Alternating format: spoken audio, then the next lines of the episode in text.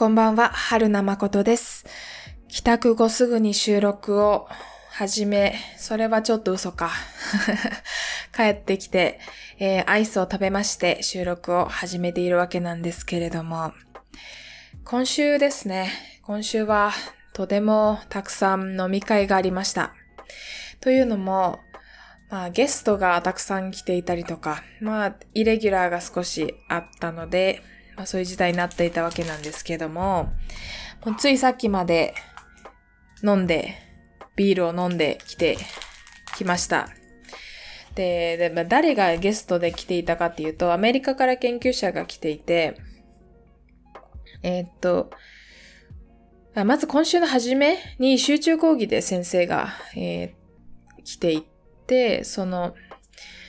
えーその関係とか、あとは今週の金曜日か、金曜、土曜、そして今日、3日間にわたって、アメリカの研究者が私の大学の近くに滞在するということでですね、金曜の夜に懇親会、懇親会があったわけなんですけど、それに参加した後、えー結構飲むんですよね。向こうの研究者の方々は、えー特にビールをむちゃくちゃ飲む。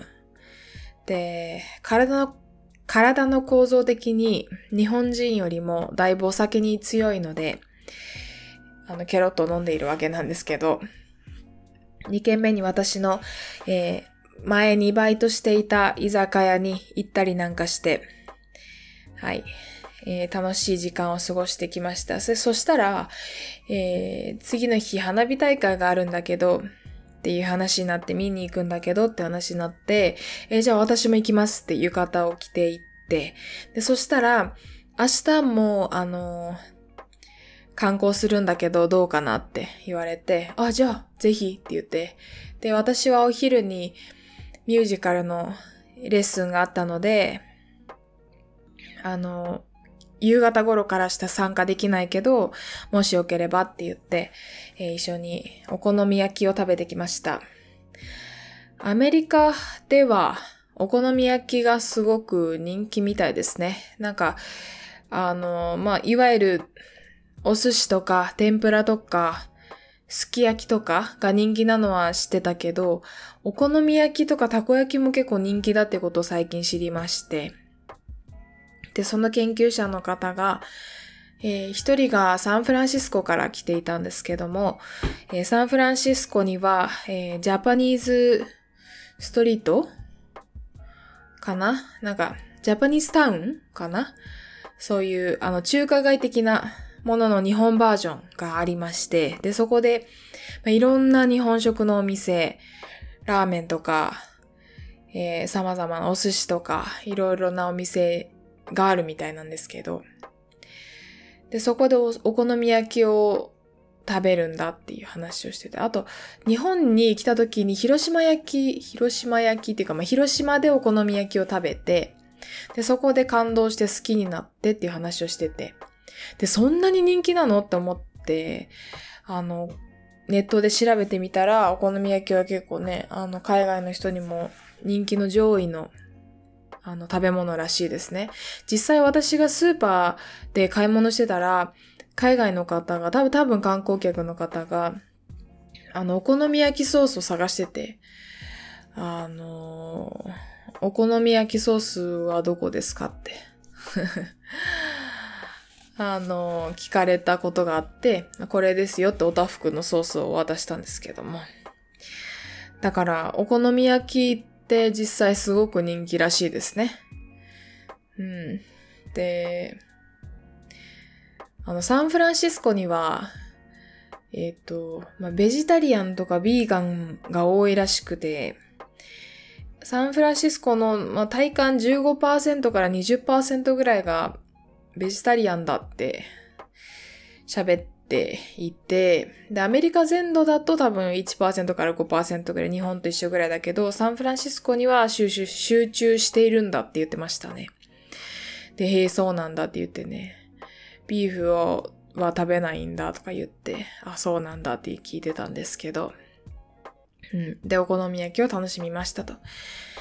はい。何の話だったっけ？で、そう、毎日飲んでいたっていう話なんですけども、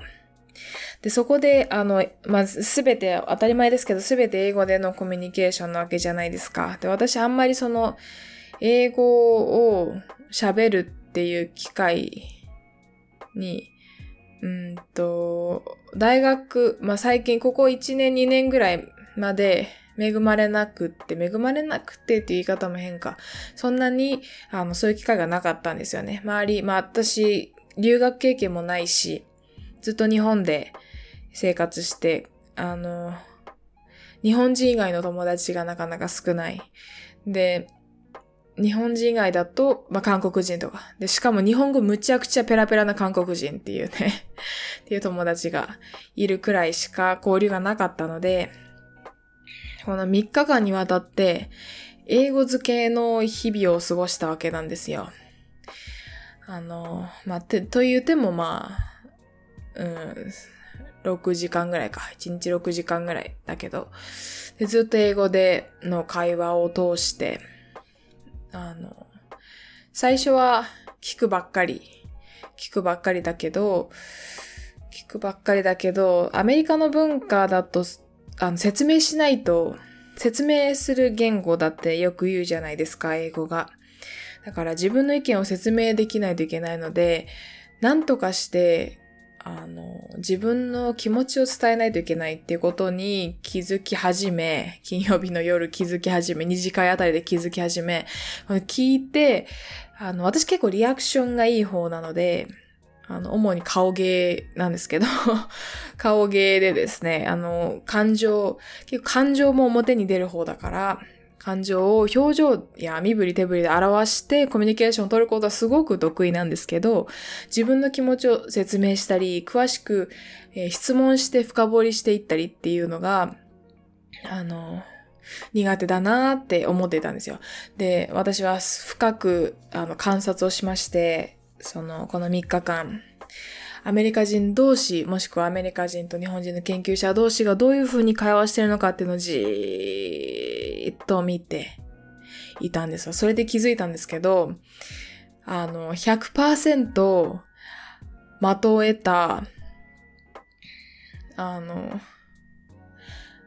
うんと、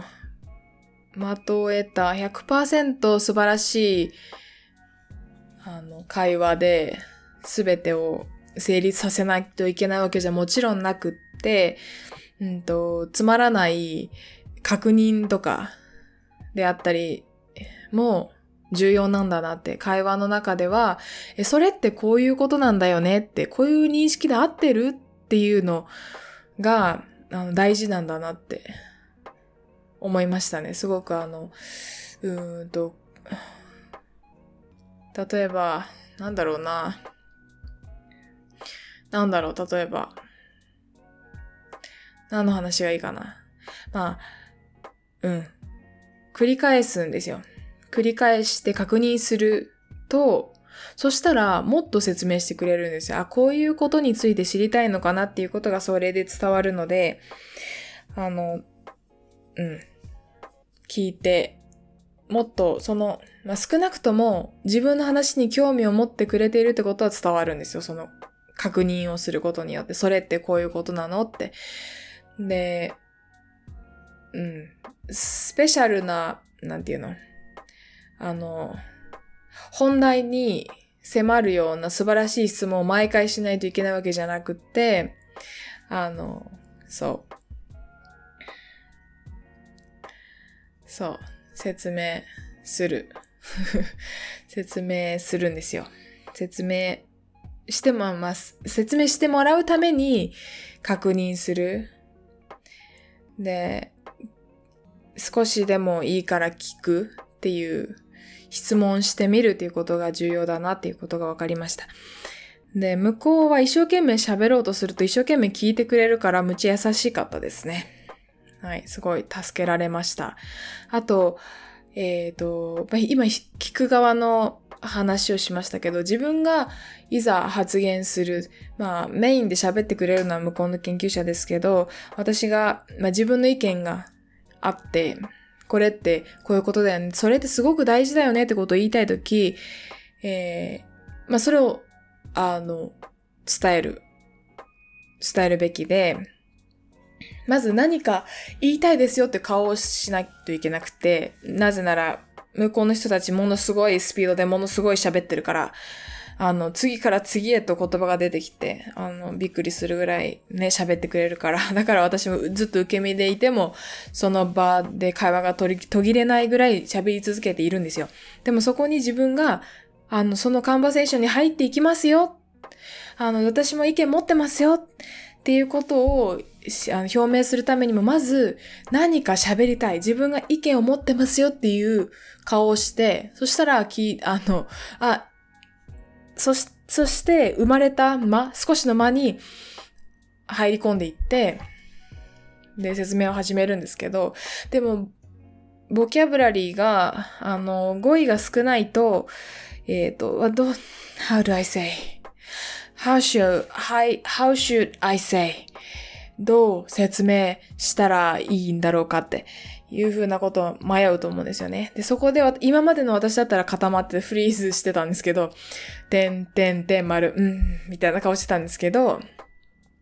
この、ものすごい速いスピードの、えっ、と、会話の中で、テンポがすごい重要で、あの、波みたいな、バイブスみたいなものがすごい重要だなってことに気づいて、それを途切れさせないように、なんとか別の言葉で言い換える。あの自分が意図したものじゃないとしても、ちょっと違ったとしても、それらしいことを伝えるっていう 方向に頭を回したらいいんだってことに気がつきました。そんなの当たり前じゃんって、会話が得意な人は思うかもしれないけど、私にとってこれを実体験として学べたのがすごく大きかったですね。すごく、あの、貴重な体験でした。言い換える。何とかして説明するのが重要だなっていうことですね。最近私、最近、まあ、ここ2週間ぐらい、Spotify に、あえっ、ー、と、今まで私 Apple Podcast で Podcast 聞いてたんですけど、最近 Spotify に、Spotify を使うようになりました。あの、シンプルにその理由が、アメリカとか、まあ、イギリスとかのポッドキャストが簡単に聞けるからです、Spotify だと。私は Apple Podcast で、あの、国ごとのランキングを出す方法がわからなくて、どうにかしたら出せるのかもしれないけど、あの、Apple 本体、iPhone 本体自体のエリアを変えないといけないのかなと思って。だから、そう。その反面、Spotify は、えっ、ー、と、ランキングがあるんですよ。で、カテゴリーごとに、えっ、ー、と、ランキングが、どの国のものも見られて、で、私はアメリカのランキングで、anything goes with Emma, Emma, Emma, なんだっけ、よし。ラスネームなんだっけ。Emma、ちょっと調べてます。エマ、エマ・チャンバーレインかな？チェンバーレインかな？っていう、えー、ポッドキャストを聞いているんですよ。あの、ご飯のお供にめっちゃ似てるかもしれない。ただ、あの、向こうはものすごいアメリカのトップポッドキャストの一つで、むちゃくちゃリスナーがいて、だけど喋ってることが、あの、すごい身近で共感できて、どういう風に過ごしたら生産性を上げられるかとか、あと、まあ、すごい内省的なんですよね、絵自体が。それが、もしかしたらアメリカのパーソナリティからしたら、アメリカ人のパーソナリティからしたら少ないのかもしれないと思って。日本人は結構内省的な人が多いようなことを私は思うけど、えー、アメリカではもしかしたらそうじゃないのかもしれなくって、で、で、エマは内省的な人間で、私がそのエマの、えー、ポッドキャストを聞いてて、すごく共感できる。すごく、なんていうの？あの、あ、わかる。すごい参考になるし、時には励まされるし、そう、特に、時には鼓舞される。素晴らしいポッドキャストなので、最近それを聞いているんですね。で、英語でものすごいスピードで一人喋りして、時々ゲストを呼んで、えー、二人で喋ってたりするんですけども、基本一人で喋ってる。で、毎週決まった曜日に、週2回ぐらい更新していて、はい。おすすめです。すごい素晴らしいポッドキャストなので、あの、ぜひ聞いてみてください。で、それで私は、えっ、ー、と、通学途中に英語の、まあ、リスニングと、あと、人が周りに誰もいなかったシャドーイング的に、ちょっとブツブツ一人でつぶやきながら、英語をつぶやきながら歩いていたりします。おすすめです。Anything goes with Emma Chamberlain. はい。です。という感じですね。最近の私のポッドキャストの、うんと、感じは、Spotify に移りました。Spotify だと海外のポッドキャストも簡単に聞けます。いろんなポッドキャストにアクセスできるので、Spotify がその点でおすすめかなという感じですね。はい。Apple Podcast も、うん、もっとアプリ内改善されないかなと思いつつ、はい。まあ、二大巨頭ですので、日本では特に Apple Podcast と Spotify。はい、皆さんお好きな方を使ってぜひ聞いていただければと思います。まあ、Google Podcast とか Amazon Podcast とかもあるんだけどね。はい。ということで、あと他なんだろう。うん、英語の、そう、英語で3日間喋り続けて学んだこと。あの、英語力、ボキャブラリーが増えたわけではないんだけど、増えたわけじゃないし、リスニング力が一瞬で格段に上がったわけでもないんだけど、あの、会話に参加できるようになったのが、そのマインドセットが変わったからだなってことに気づいて、で、今日さっきまで、えっ、ー、と、その、火星の研究者、まあ、そのアメリカの研究者の、まあ、主に NASA で働いてる人なんですけど、その NASA の人と、NASA の人たちと違うか。まあ大学所属だから NASA じゃないんだけど、でも NASA の人たちと一緒に働いて、NASA 主導のミッションに、えっ、ー、と、の、むっちゃ偉いポジションの でも若い、あの、すごいアクティブな研究者と、あの、差し飲みしてきたんですよ。で、むっちゃまあ喋、むっちゃ喋ってくれるから、むっちゃ聞いてたんですけど、いやー、なんかすべての経験って、あ、そうだ、これを喋ろうと思ったんだった。あの、すべての経験、日本で過ごしてきたすべての経験、今まで育ってきたすべての経験、関わってきたすべての人々が、あの、すごく大事で、あの、なんていう、なんていうの、あの、海外のその研究者と喋るとき、まあ、日本、まあ、誰とでもそうだけど、人と喋るときに、あの、異なるバックグラウンドを持って、異なる環境で育ってきた人とも分かち合う、分かり合うためには、共通点を見つけていくことが重要で、で、で、共感すると、あの、すごくその、会話もすごく盛り上がると思うんですよね。で、その会話を盛り上げる、その共感するポイントを見つけるために、今までの全ての経験をこう、を、にアクセスできるように、それを説明できるような力が必要だなってことを思ったのと、あとは、すべての経験。例えば、私が小学校の時にすごく田舎の地域に住んでいたので、熊鈴をつけて小学校に行っていたみたいなエピソードだったとしても、例えばそのアメリカの研究者の方がアラスカに行って山を登った時、山に登った時だったかな？に、あの、すごくあの、熊がいる地域を歩く時に熊鈴をつけて歩いたんだっていう、その話を始めた時に、私も小学校の時に、田舎の地域で熊が出るから、熊スーつけて歩いてたんだよ、小学校までっていう話をして盛り上がったりとか。そもそもアメリカはちっちゃい子が一人で、一人でまあ集団登校とか日本はありますけど、ちっちゃい子だけで、あの、小学校に歩いていくっていう文化自体がないですから、そういう話をこう興味深く聞いてくれたりなんかして、すべての経験がそういう生かされるんだなって。あとは私がここ一年すごく思うことなんですけど、私が空手を習っていて、で、空手黒帯まで頑張って取ったことがすごく良かったなと思うのは、あの、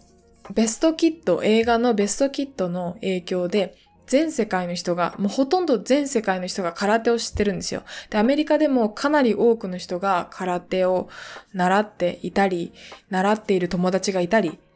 したり、あの、ロシアでもヨーロッパでもそうらしくて、あのね、もう意味わかんないぐらいみんな空手を知ってるんですよ。そう、あの、今日一緒にご飯に行った二人も知ってたし、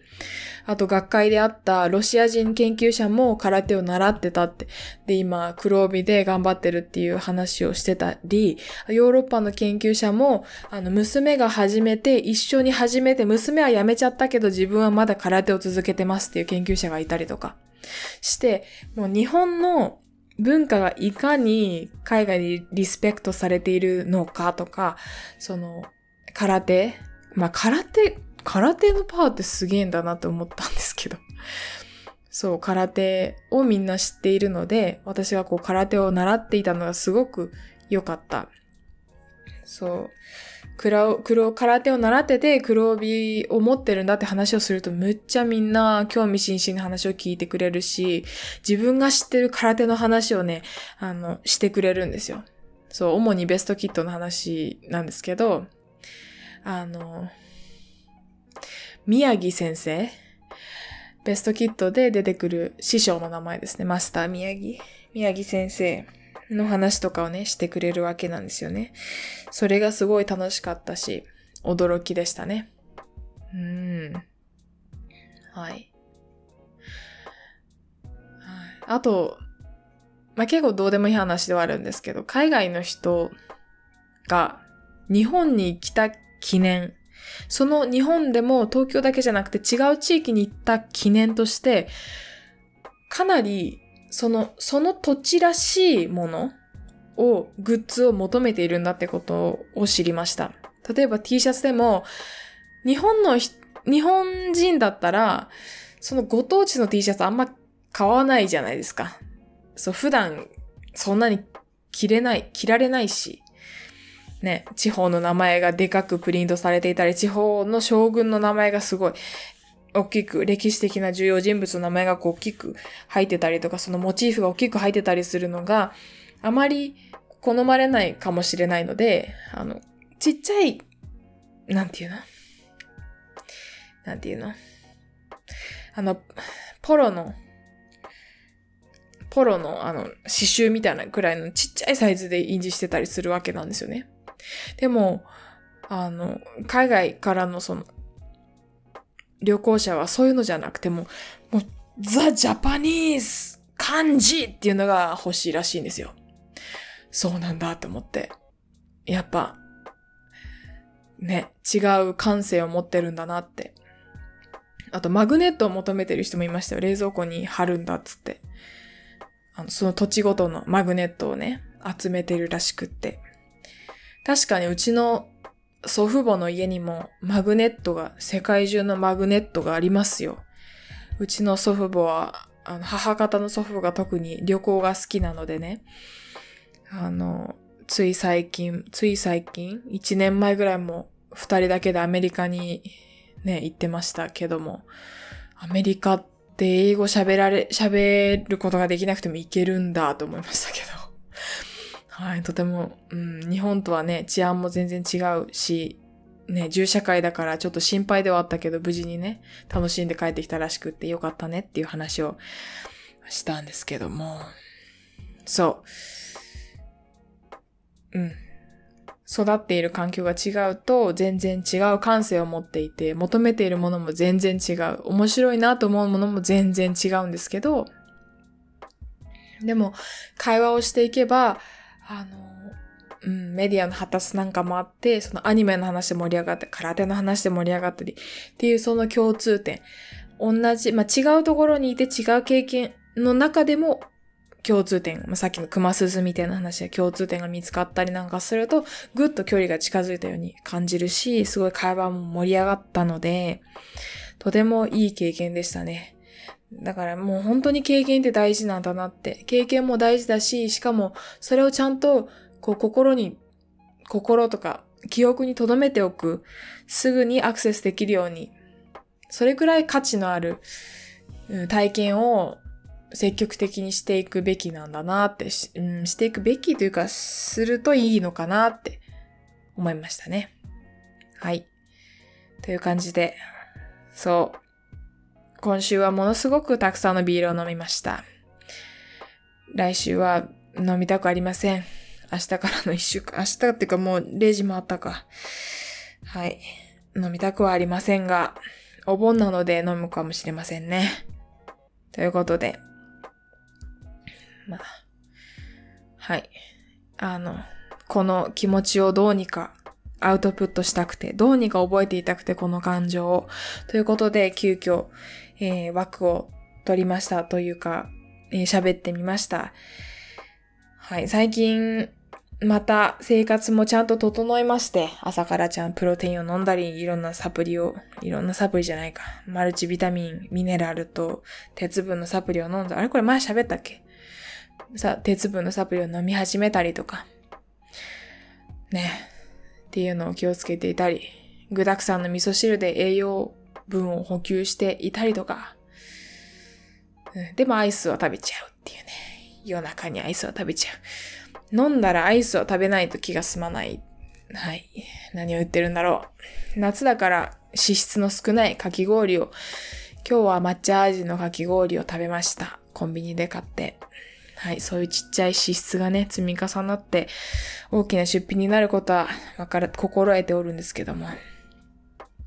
お酒が入るとどうしてもね、ということで。まあいいでしょう。来週からは気をつけましょう。皆さんも、来週から、っていうか、そう、今週、あさって、あさってコペテンナイト、あの、怪談話の科学系ポッドキャストのテーマ、共通テーマ、怪談話の回をアップロードして、そこから各種、えっ、ー、と、1週間に1回か2回更新できるように編集していきたいと思います。もう、たくさん収録が終わったら6本ぐらいストックがあるので、私の編集次第です。頑張って編集したいと思います。うん。来週2回、来週とか、今週？ちょっとややこしいな。8月7日からの1週間、2回更新、水曜日、土曜日更新できるように、あの、編集を頑張りたいと思います。ということで、はい、お付き合いいただいてありがとうございました。もう、ほとんど30分なので、この辺で締めて明日も早いので、明日も頑張っておきたいと思います。皆さんも、ちょっと、ね、東京なんかはものすごく暑かったりとか、と思ったら、むっちゃ電車の中寒かったりなんかして、寒暖差で死ぬんじゃないかと思いながら生きているわけなんですけども、皆さんも、はい、体は冷やしちゃいけないですから、あんまり、あの、そこの辺気をつけながら、とか言いながら毎日アイス食って内臓を冷やしてる女に言われたくないかもしれませんが、体は温めて、できるだけ温かいもので内臓も温めて、はい。冷えを予防しつつ、まあでも涼みつつ、毎日を健康に過ごしていただければと思います。それでは、おやすみなさい。ありがとうございました。